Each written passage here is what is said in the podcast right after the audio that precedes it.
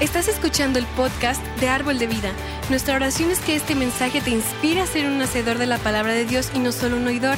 Así que abre tu corazón y prepárate para ser retado en tu fe y en tu caminar con Cristo.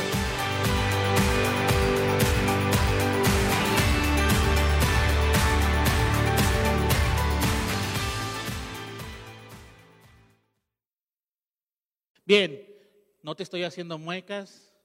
Al principio de- de- del año comencé con una parálisis facial y bueno, ya gracias a Dios este, voy, voy, voy mejorando. Tenía la, la boca un poco más chueca, el ojo más abierto. Ya al principio les decía que me sentía como una combinación entre ojo loco y el, este Rocky Balboa gri- gritándole a Adrian después de la pelea contra, contra este cuate, ¿no? Entonces, por, por no poder hablar bien. Pero hay algo que entendí. Fíjate, cuando estaba, te voy a contar algo, voy a evidenciar un poco a mi esposa. Cuando empecé la fisioterapia, la terapeuta me dice, prepárese joven porque lo vamos a cachetear. Mi esposa, me ofrezco como voluntaria. Pero mira, hay algo, hay algo interesante con todo esto, porque yo podría haberme quedado abrazando mi condición, o, la- o no mi condición, la condición en la que, en la que este, eh, estoy, pero entendí algo. Dije, eso no es lo que me define. Esto no es lo que me define. Lo que realmente me define es quién soy en Cristo Jesús y por eso estoy aquí. Yo podría haberte dicho, no, qué pena poder hablar, este, hablar en público de esa manera. No, pero lo que realmente me define es el, eh, el, que- el quién soy yo en Cristo y lo que Cristo ha hecho en mí y, lo- y todo lo que Dios tiene preparado para que tú puedas escuchar la palabra. Así que si tú estás pasando por alguna situación, una enfermedad no es lo que te define. Hay personas que abrazan la enfermedad. Yo les, quiero decir a esas personas, no hagan suya la enfermedad. Ahorita estamos hablando de hábitos. No hagan de la enfermedad un hábito. No hagan de la mentalidad de pobreza un hábito. Sino todo lo contrario. Rompan con esas cadenas y comiencen a formar nuevas creencias en sus vidas. Amén. Así que si estás listo para el mensaje del día de hoy, vamos a comenzar a, escudriñar la palabra. Hemos estado en una serie, el la semana pasada comenzamos con una serie llamada Hábitos. Y me gustaría, lo que me gustaría hacer para comenzar eh, el mensaje, me gustaría que pensaras en tu último día. ¿Cómo fue tu último día? Si trabajas, ¿qué- ¿de qué manera comenzaste? ¿Qué, qué- qué hiciste durante tu jornada laboral? ¿Qué, qué fue lo primero que hiciste al, al comenzar a trabajar? Quizás tú puedas decir, no, yo soy un ama de casa. Ok, ese también es un trabajo y ¿qué crees? Necesitas un aumento. ¿Ok? Independientemente de lo que hayas hecho el último día, piensa en lo que hiciste cuando te despertaste. ¿Qué haces cuando te despiertas? De manera prácticamente automática. ¿Sabes algo? Las probabilidades son muy altas de que lo que hiciste fue muy similar a lo que hiciste un día antes. Y lo que hiciste un día antes es muy similar a lo que hiciste dos días antes. ¿Ok? ¿A qué voy? En otras palabras, si tu alarma te despertó ese día, probablemente la alarma te despertó también el día anterior. Si, no, si normalmente te levantas sin alarma, probablemente el día anterior también te despertaste de manera automática sin alarma. O tal vez te, levantaste y comenzaste a revisar tus redes sociales, tal vez revisaste tus correos electrónicos, leíste la Biblia, no sé, pudiste haber este, hecho un poco de ejercicio, te preparaste un café. ¿Cuántos les gusta el café? El, pro- el proceso del café es interesante. Un día pueda, pueda poderte compartir el, el proceso del café, de qué manera eh, este, tiene una, una manera de, de llevar todo el proceso del café, que si lo trasladamos a lo espiritual, tiene un significado valiosísimo. ¿Mm?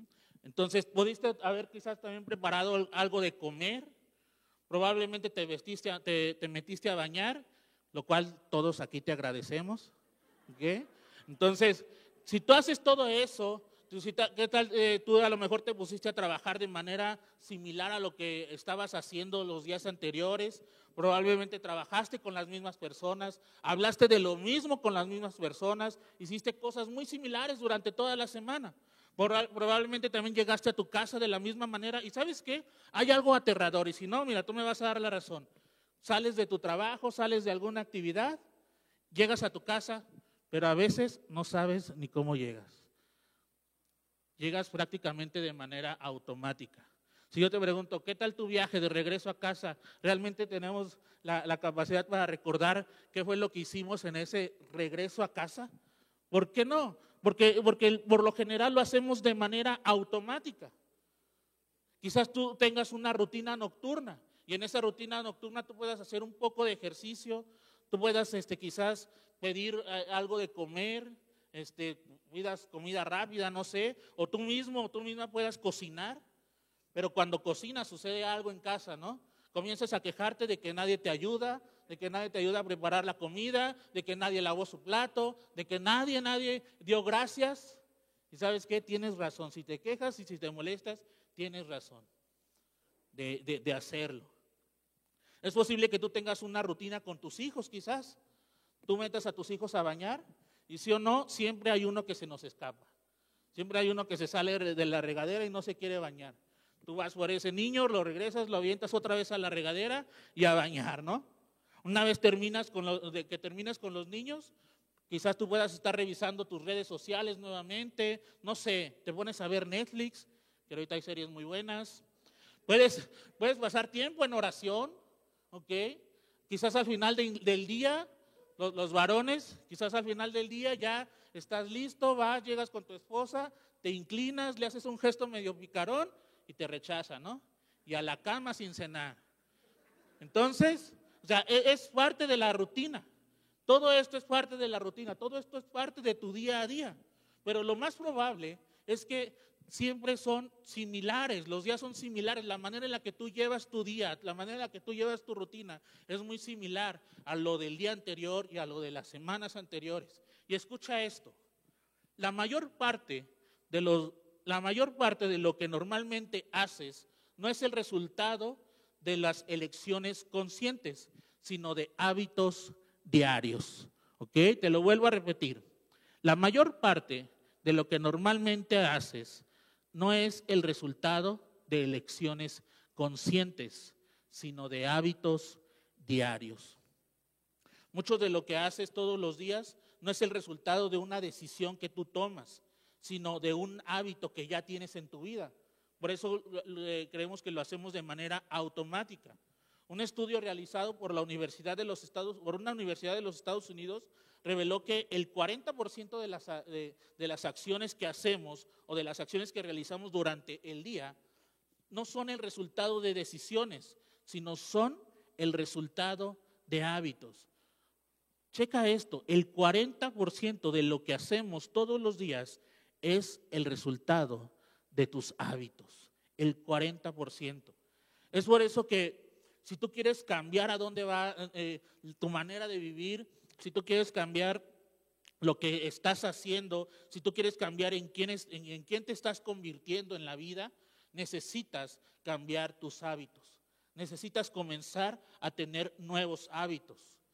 En uno de los libros que nos recomendaba el pastor Jeff la semana pasada, eh, hay un punto que resalta el hecho de que la mayoría de las personas tenemos objetivos similares.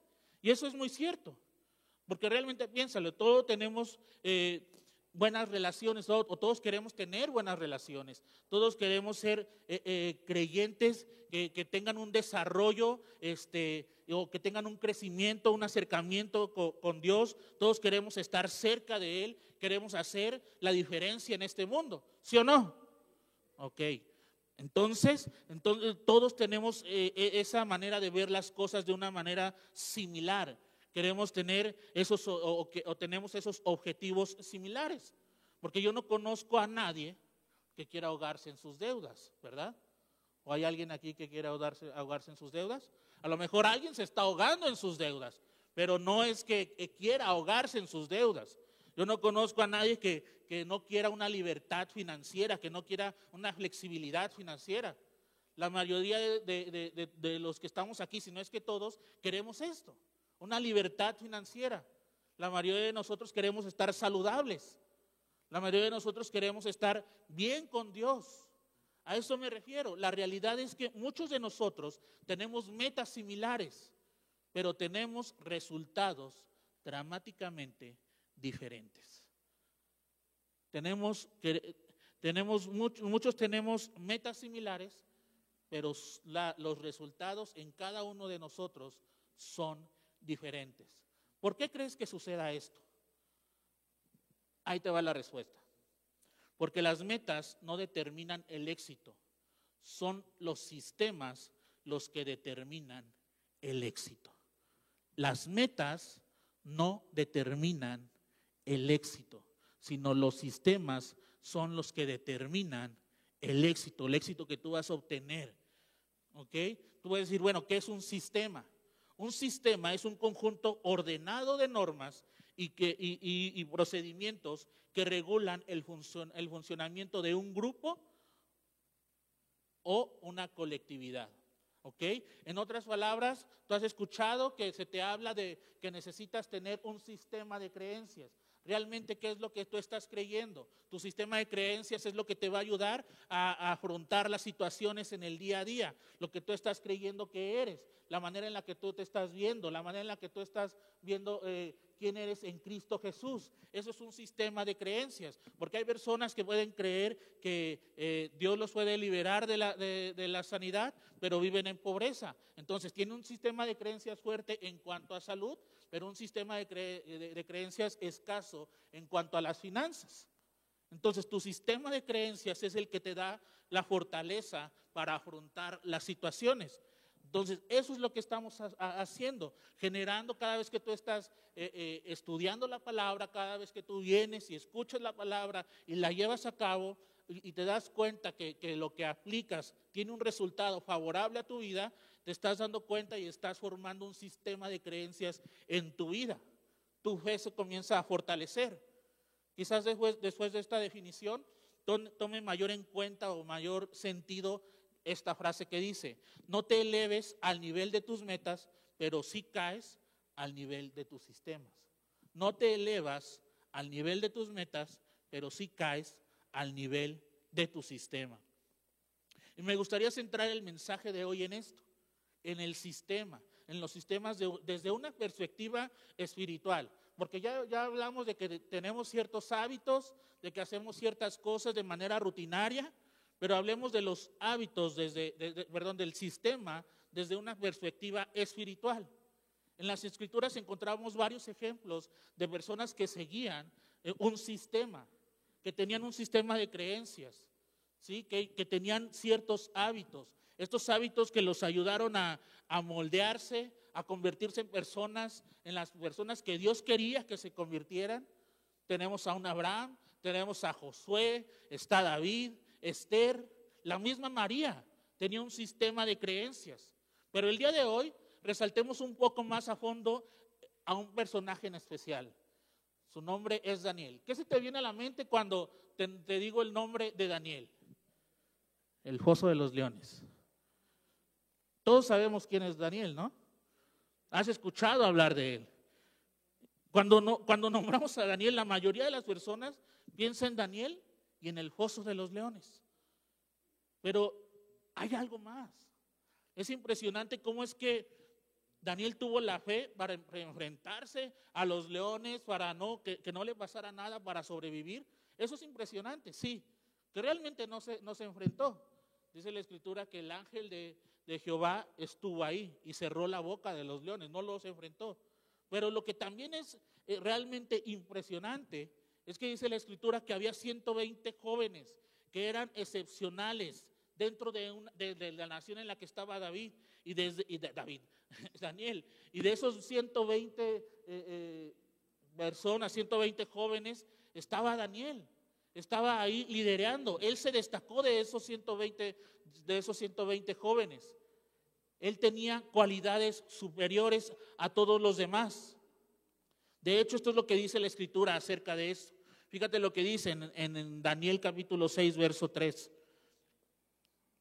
Y en tanto se distinguió, se distinguió Daniel por sus extraordinarias cualidades administrativas que el rey pensó en ponerlo al frente de todo el reino. ¿Te das cuenta la responsabilidad que iba a tener Daniel?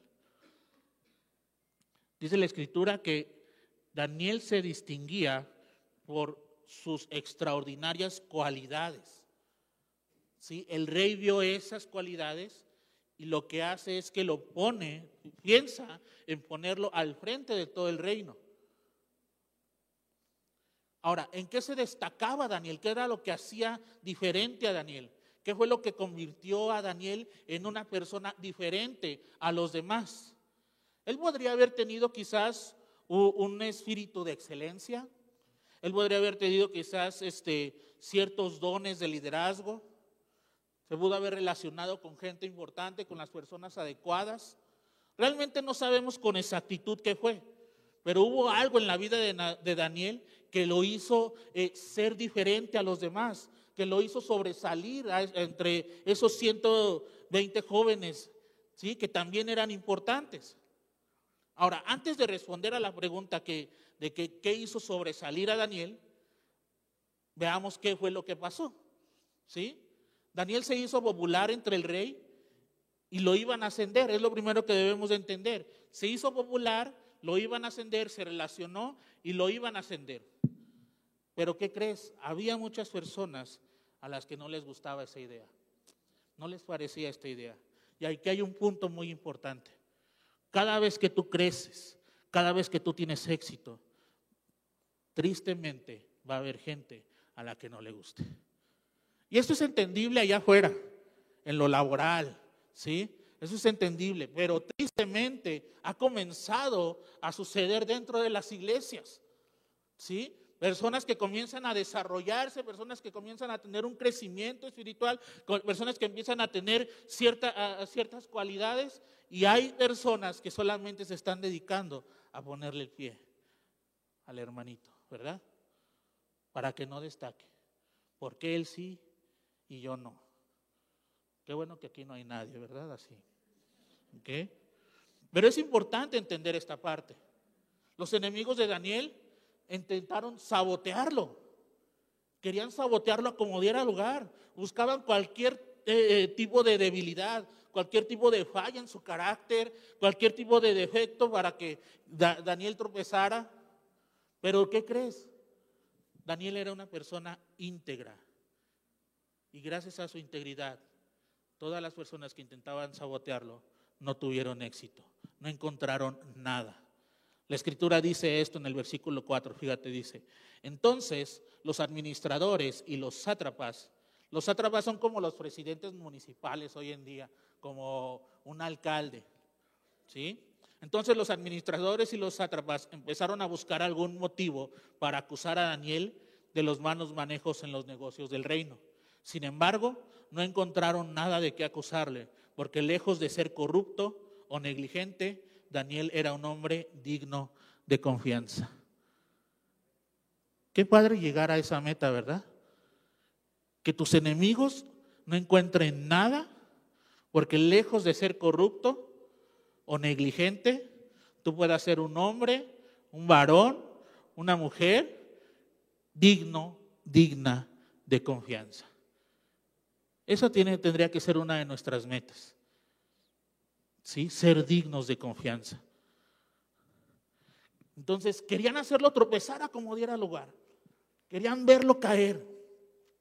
No pudieron encontrar ningún defecto, ninguna debilidad, pero seguían insistiendo. Lo que eran determinantes en esto. Se dieron cuenta que la única forma en la que podían hacerlo tropezar era haciendo algo respecto al Dios al que oraba Daniel. Y si te sabes la historia, te vas a dar cuenta de lo que te estoy diciendo. Imagínate la escena. Todos los funcionarios ahí, todos los, gobernadores, los alcaldes, todas las personas envidiosas también, estaban ahí desesperados por ver caer a Daniel. ¿no? Haz de cuenta que Daniel era de la cuarta transformación y todos los demás eran los fifís. ¿no? Querían verlo caer. ¿Ok? O sea, diciendo, este tipo está tan metido con su Dios que esa es la única oportunidad que tenemos para hacer que eh, eh, eh, algo pase para que cometa un error. Entonces, como te digo, si te sabes la historia, sabes qué pasó. Lo que hicieron fue que ellos engañaron al rey para que emitiera un decreto. Y entonces, durante 30 días, no nadie podía adorar a nadie más que al rey Darío. ¿Ok? ¿Si te sabes la historia? Entonces te das cuenta, o sea, no, no, no podían hacer. Nadie. Encontraron ese punto. Y quien, quien desobedeciera este decreto, el castigo iba a ser arrojarlo al foso de los leones. Y es que entiende esto. Daniel se estaba destacando, Daniel había estaba destacando. Fue tan distinguido que entre 120 líderes fue el que subió a la cima. Obvio que había envidia. Pero ¿qué fue lo que convirtió a Daniel en esa persona? ¿Qué fue lo que lo convirtió en quien era? ¿Qué? Era su sistema de creencias. Daniel tenía un sistema de creencias fortalecidos, es decir, un conjunto ordenado, tenía sus normas bien establecidas, él hacía ciertos procedimientos con regularidad, ¿sí? Él estaba ahí sabiendo que Dios estaba eh, eh, eh, dándole el primer lugar a Dios. Él tenía un hábito, quizás muy pequeño, pero que con el paso del tiempo moldeó su identidad, le dio confianza para hacer lo que Dios dijo que iba a hacer.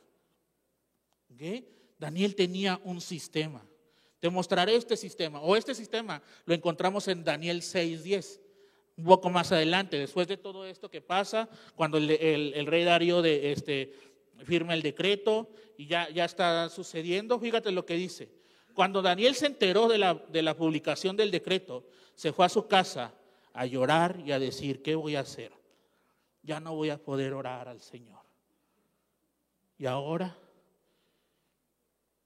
dice que subió a su casa, subió a su dormitorio, a su casa, subió a su dormitorio, cuyas ventanas se abrían en dirección a Jerusalén, y ahí se arrodilló y se puso a orar y a alabar a Dios, pues tenía por costumbre, tenía por costumbre orar tres veces al día. ¿Se amedrentó Daniel? ¿Tú te has sentido amedrentado a causa de tu fe? Seamos sinceros. Es verdad. Pero aquí vemos que, que Daniel más que amedrentarse dijo, yo voy a seguir haciendo lo que con regularidad hago. Yo voy a seguir este, llevando mi vida como la llevo. Yo, voy a, yo tengo mi sistema de creencias bien establecido y lo voy a seguir desarrollando. Dice la, escritura que él oraba tres veces al día. ¿Sí? Ahora, ponte a pensar.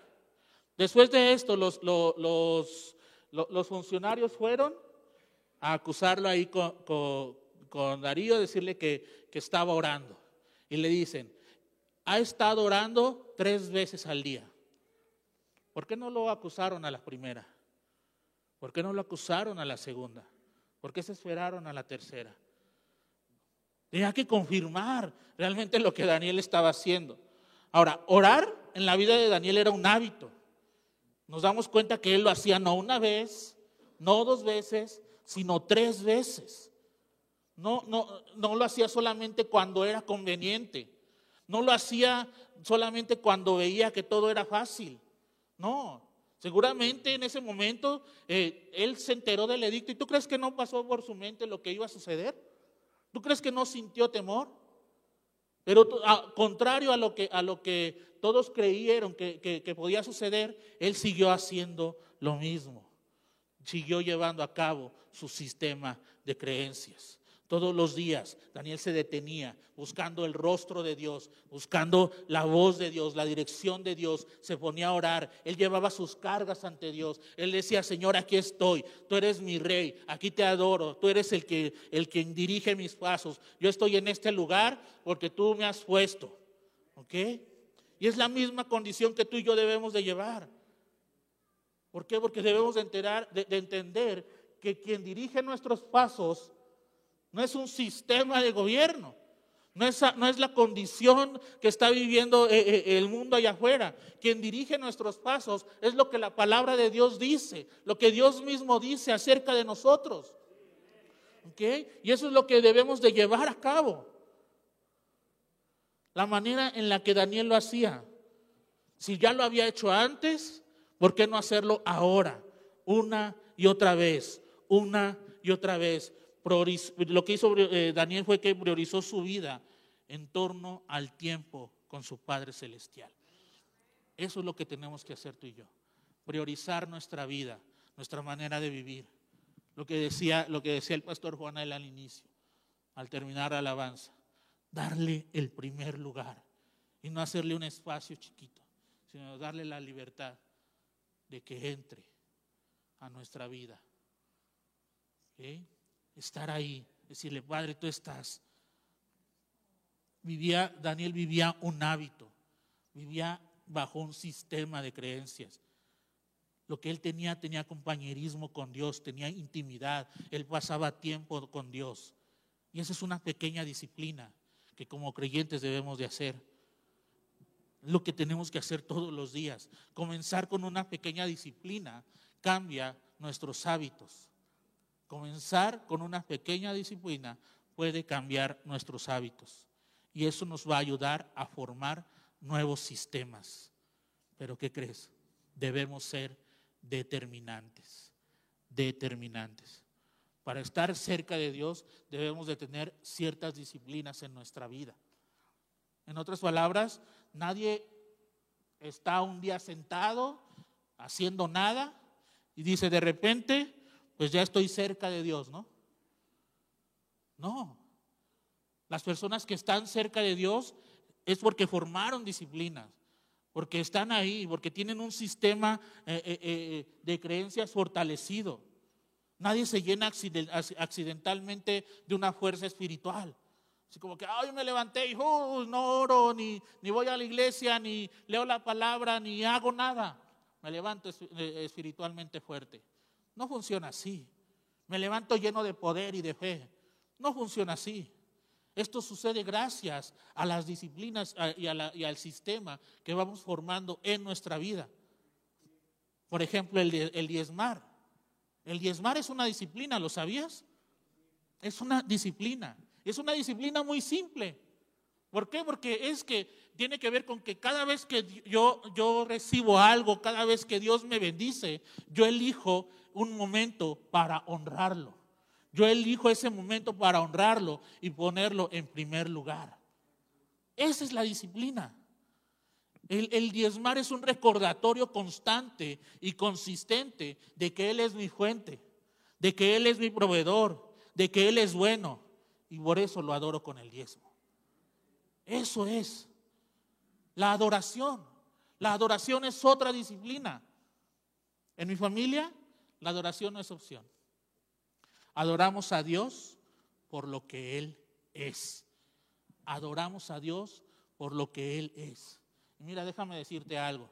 Si tú tienes hijos, ¿sí? Y aún dependen de ti, si todavía son tu responsabilidad, nunca, nunca les des la opción de que si quieren ir a la iglesia o no de que si quieren venir a la iglesia o no. No, el venir a la iglesia tiene que ser su prioridad. El venir a la iglesia no es opcional, es una prioridad. Amén. Hace años entendí que era importante aprender más de la palabra de Dios. Por eso decidí entrar a, estudiar en Rema, ya hace algunos años. Y fue en Rema donde realmente aprendí lo que es ser disciplinado. Porque te pueden hablar de muchas cosas y te hablan de teología, te hablan de, cosas espirituales, te hablan del mover espiritual, te hablan de la organización de la iglesia. Pero lo más importante o de lo, en lo que más se encarga el instituto es en formar tu disciplina. Los alumnos que, que están en Rema no me dejarán mentir. Formar tu disciplina. El profundizar en la palabra de Dios, el estudiarla, es otra disciplina fundamental que todo creyente debe de tener. El, buscar siempre, estar escudriñando la palabra, estar siendo enseñados en ella. Hay algo que me encanta hacer con mi esposa y es el meditar en la palabra. El estar ahí meditando, meditando. Como dice Josué 1.8, nunca se aparte de tu boca este libro de la ley, sino que de día y de noche meditarás en él, para que guardes y hagas conforme a todo lo que en él está escrito, porque entonces harás prosperar tu camino y todo te saldrá bien. Y es que en verdad, créeme, es, una, es, un ejercicio muy bueno. Eh, podemos pasar hablando de un versículo, de un tema, de, de un personaje de la Biblia eh, todo el día, muchas horas. Y es edificante. Es padre. Nos encanta ver acciones en la vida cotidiana y, y trasladarlas a lo espiritual. Eso es un buen ejercicio y como terapia también sirve. El estar meditando en la palabra junto con tu pareja. El estar ahí, trasladando las cosas cotidianas a lo espiritual. Un ejemplo, el andar en bicicleta, ¿no? Poner tu mirada fija siempre hacia adelante, no dejar, no, no, no, no dejar de pedalear. ¿Okay? Si lo trasladas a lo espiritual, tu mirada siempre fija al Rey de Reyes, ¿sí? No dejar de avanzar, no voltear a lo que has dejado atrás, sino siempre estar manteniendo el equilibrio en tu vida. ¿okay? Siempre tú puedes llevar todo lo que vives en tu vida y trasladarlo a lo espiritual. Otra disciplina que es muy importante es la, la, oración. Así como Daniel. Y ahí te va algo triste. La oración es una disciplina básica. Y lo triste es que es la menos utilizada por los creyentes. Amén. ¿Sabes por qué? Porque el creyente sabe que tiene que orar, pero no ora. Las personas saben que tienen que orar, pero no toman un tiempo para orar. Uno de los pretextos, bueno, una de las frases más utilizadas para no, no llamarlo pretexto es, yo no sé orar, ¿no? Es que no sé qué decir. Nadie nace naciendo, nadie nace sabiendo, perdón, eh, cómo, cómo, cómo orar. ¿Ok? Tú vas escuchando y vas adquiriendo un estilo en cuanto a la oración. Pero comienzas a hacerlo. No necesitas hacer una oración larga. No necesitas eh, este, pedir que esté la atmósfera preparada y chin, necesito orar, pero no está Leo. No, está el pastor Leo, eh, no, no, necesito yo la alabanza para poderme inspirar. No es así. No es así es tener una comunión con Dios, conectarte con Dios, pasar un tiempo con Él. Así sea muy corta tu oración, pero comenzar a hacerlo. Algo que te animo a que hagas a partir de hoy es que comiences a desarrollar ciertos hábitos. Esos hábitos que cuando tú los tengas te van a ayudar a impulsarte a hacer otras cosas, a tener otras disciplinas que van a ser útiles para honrar a Dios. Amén. Daniel oraba tres veces al día, estoy seguro que tenía otras disciplinas. Esto fue un hábito clave que trajo otros elementos a su vida, que lo ayudaron a, convertir, a convertirse en, en quien Dios quería que fuera. Y lo llevaron a colocarse en la posición en la que estaba delante del rey. Su hábito de oración lo ayudó a desarrollar su carácter, su integridad, su liderazgo, su seguridad. ¿No es lo que anhelamos todos? Que, nuestro carácter sea moldeado, mostrarnos y, presentarnos eh, íntegros delante de, Dios, tener un liderazgo eh, eh, fortalecido, tener la seguridad para hacer las cosas, no titubear. Cuando tú y yo establecemos hábitos centrados en, Dios, en lo que Él es, tarde o temprano afecta todo lo demás que haces. Termina afectando todo lo demás que haces. Una vez que tú comienzas a, desarrollar estos hábitos, tu manera de ver las cosas va a cambiar. Tu perspectiva va a cambiar. Tu mente va a estar siendo renovada. Vas a entender que tendrás el síntoma, pero no estás, no, no tienes la enfermedad. ¿Sí? Podrás entender que estás pasando por un momento de crisis, pero esa no es tu condición. ¿Por qué? Porque tu mentalidad comienza a cambiar, pero esto solamente comienza cuando tú desarrollas hábitos que están centrados en Dios. Tú comienzas a ver las cosas de una manera diferente, tu fe se incrementa, tu, matrimonio se fortalece. ¿Cuántos no queremos matrimonios fortalecidos? ¿Qué? La relación con tus hijos, con tus, con tus padres, con, tu, con, los demás, con tu familia, comienza a fortalecerse también. Si tú estás ejerciendo un liderazgo, tú te vas a sentir más equipado cuando estás fortaleciendo tu sistema de creencias. Todo esto es gracias a que comienzas a, a tener cambios en tus hábitos. Escuchábamos la semana pasada y el pastor ya nos hacía la invitación de, comenzar el año un poco diferente. Que en lugar de pensar eh, con el hacer, con qué quiero hacer, empecemos con quién quiere ser. ¿Lo recuerdas? Ok, hiciste tu tarea durante la semana, te pusiste a pensar en realmente quién quieres ser. Esta semana vamos a añadir algo más, otra pregunta para aplicarla. Y aquí está tu tarea. Según en quién quieres convertirte, qué hábito necesitas comenzar. Según en quién quieres convertirte, qué hábito necesitas comenzar. Basado en quien Dios te está, eh, eh, en lo que Dios te está llamando a que tú hagas. ¿Cuál es esa pequeña cosa? ¿Cuál es esa pequeña disciplina que te va a mover en esa dirección? Piénsalo, medítalo. Date cuenta qué es lo que necesitas cambiar. Date cuenta qué es lo que necesitas, eh, qué hábito necesitas comenzar. No necesariamente tiene que ser algo grande.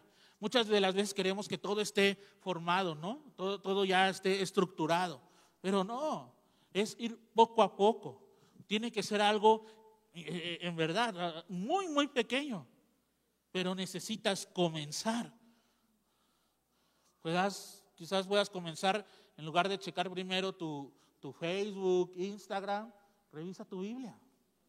Revisa lo que Dios quiere hablar a tu vida. Antes de ver tus redes sociales. Sumérgete en un plan de, eh, en un plan de, eh, de, devocionales, en un plan de lectura en tu día. Quizás tú quieras orar con tus hijos. ¿sí? Antes de que se acuesten, tú quieres orar con tus hijos. Entonces, provócalo. Puede ser una simple oración simples oraciones.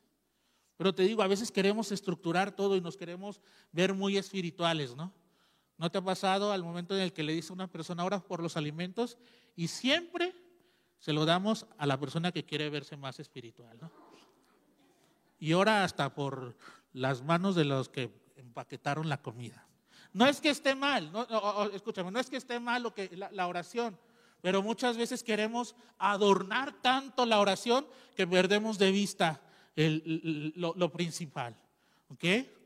Y, la oración, hay veces que me dicen a mí, ¿puedes orar por la comida? Digo, sí, Señor, gracias por tu amor.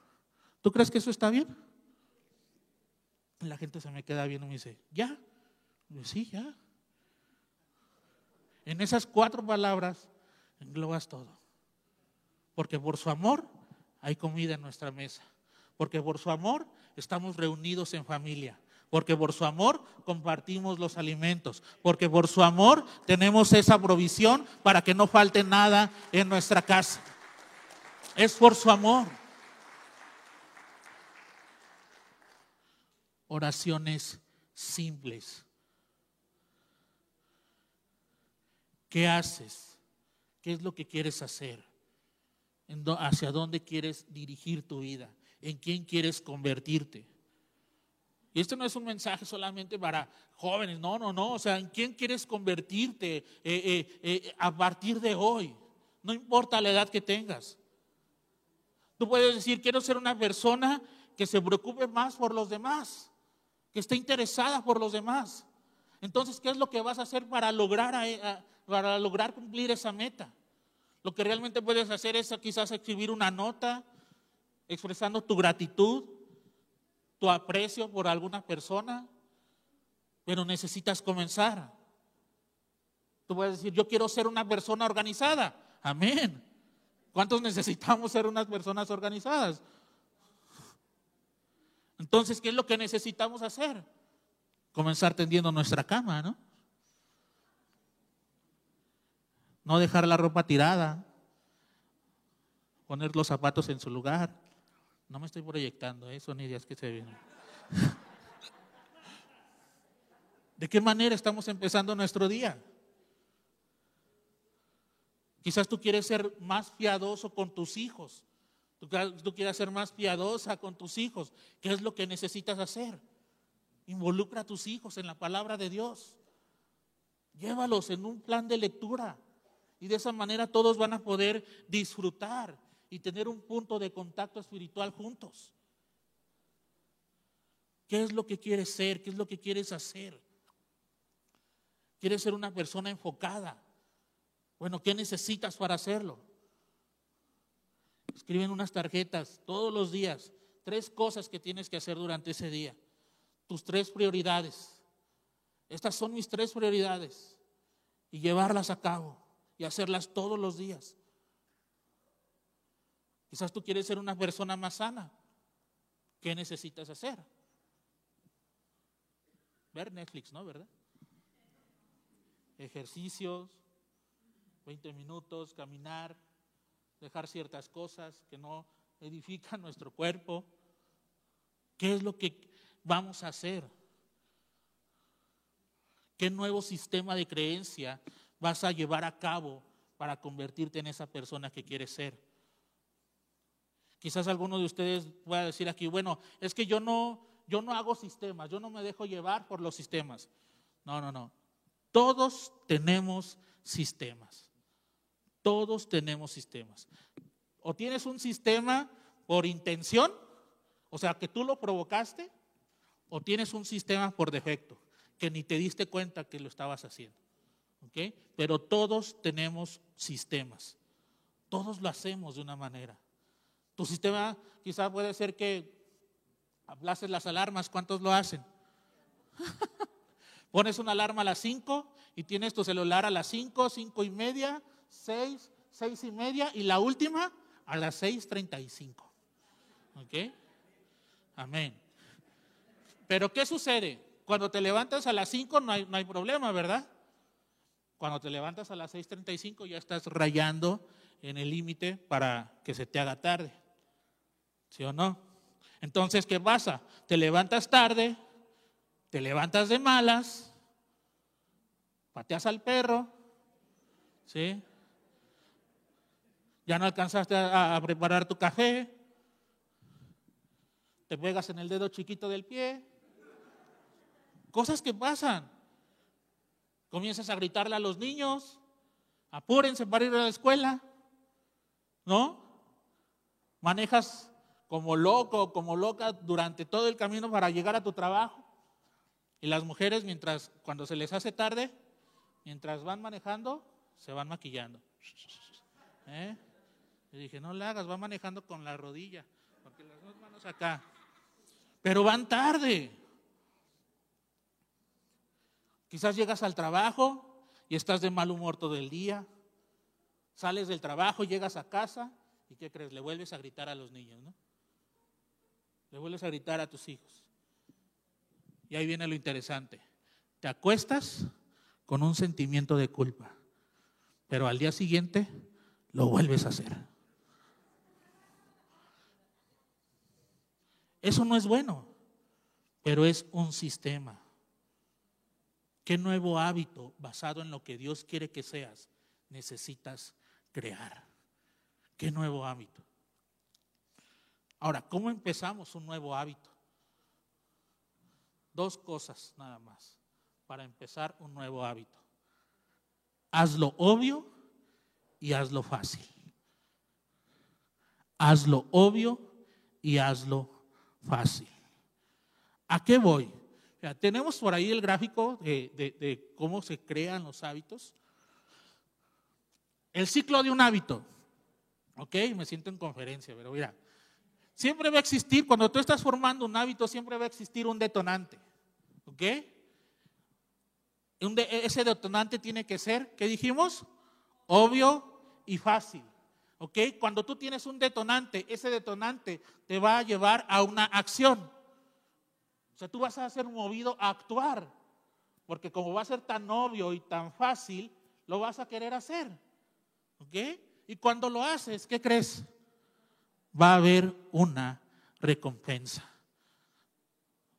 ¿Le entras al juego? ¿A qué voy?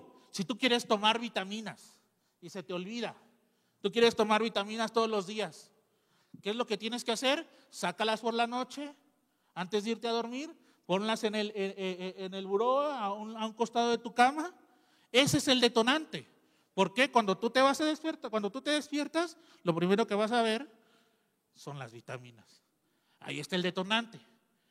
Vas a la acción y gracias a que tomas vitaminas vas a sentirte bien y va a haber una recompensa. ¿Ok?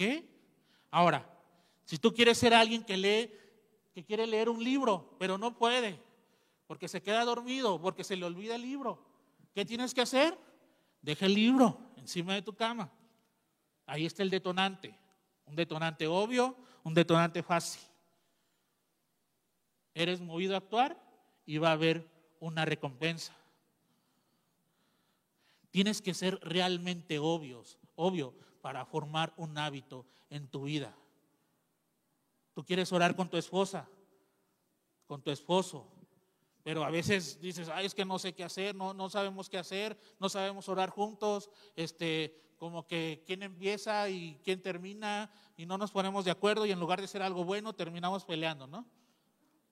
Entonces necesitas un detonante. Lo que tú puedes hacer es tomar la mano de tu esposa, de tu esposo y ser agradecido.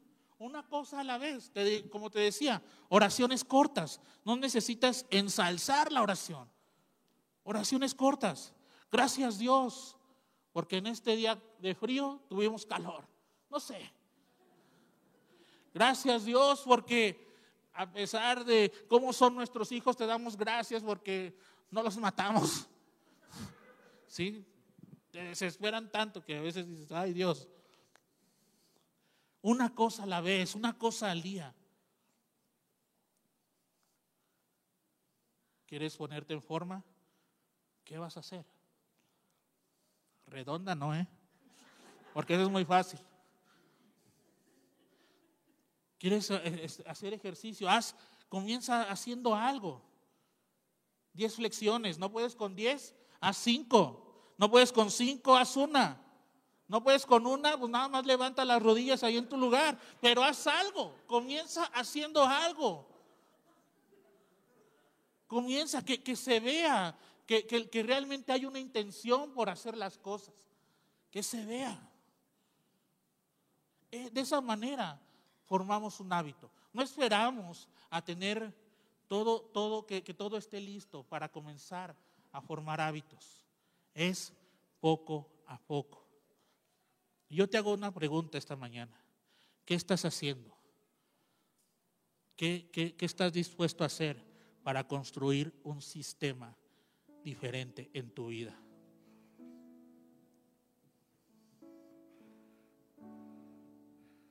¿Qué señales vas a estar poniendo? ¿Qué señales vas a poner para que sean ese detonador que te esté llevando a la acción? Y en algún momento tú puedas recibir la recompensa de estar creando un hábito. Todos, absolutamente todos, deberíamos de tener un sistema, una rutina que alinee nuestro corazón con Dios, que renueve nuestra mente con la verdad de Dios, que nos capacite para hacer lo que Dios nos ha mandado hacer. Y la meta final y la más importante de todo esto que te acabo de hablar es llegar a ser más como Cristo. Llegar a ser más como Él buscarlo. Las personas que están cerca de Dios no están ahí por accidente. Tuvieron que buscar un detonante que los llevó a una acción y ahora están disfrutando de esa recompensa. No están ahí por accidente, tienen pequeñas disciplinas que los acercan a Él. Yo estoy seguro que en este lugar todos van a estar buscando eso. Comenzar a generar un hábito que se alinee con Dios, que se alinee con su verdad. Pequeñas disciplinas que nos acerquen a Él. Amén. ¿Por qué no te pones de pie?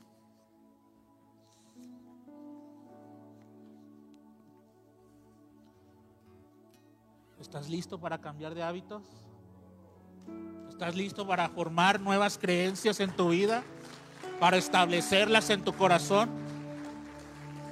Mira, cualquier disciplina comienza con una decisión, cualquiera.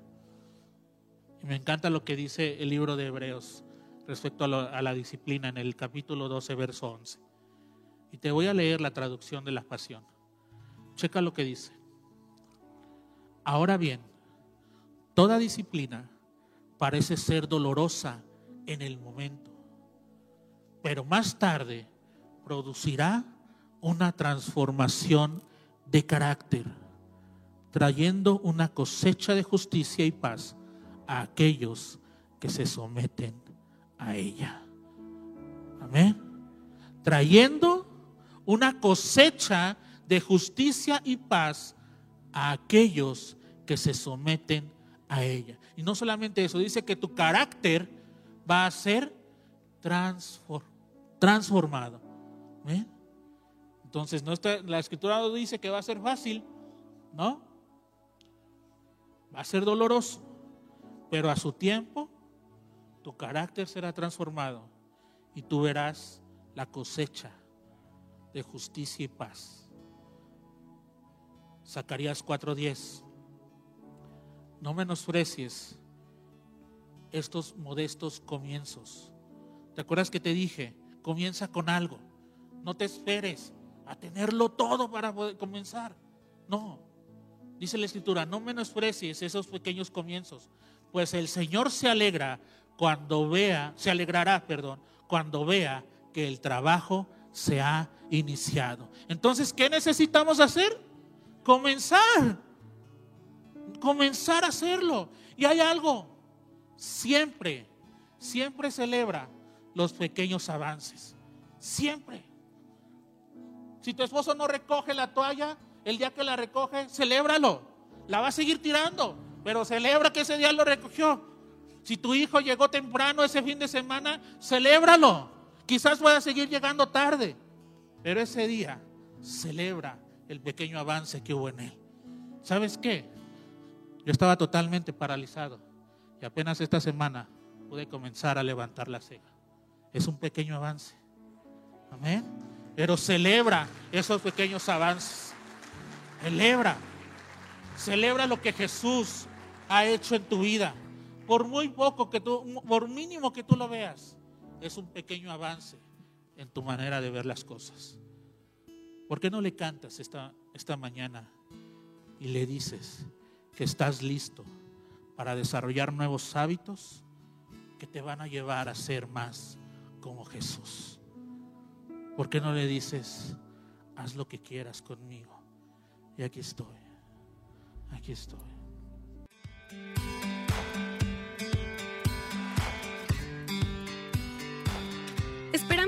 disfrutado de esta palabra.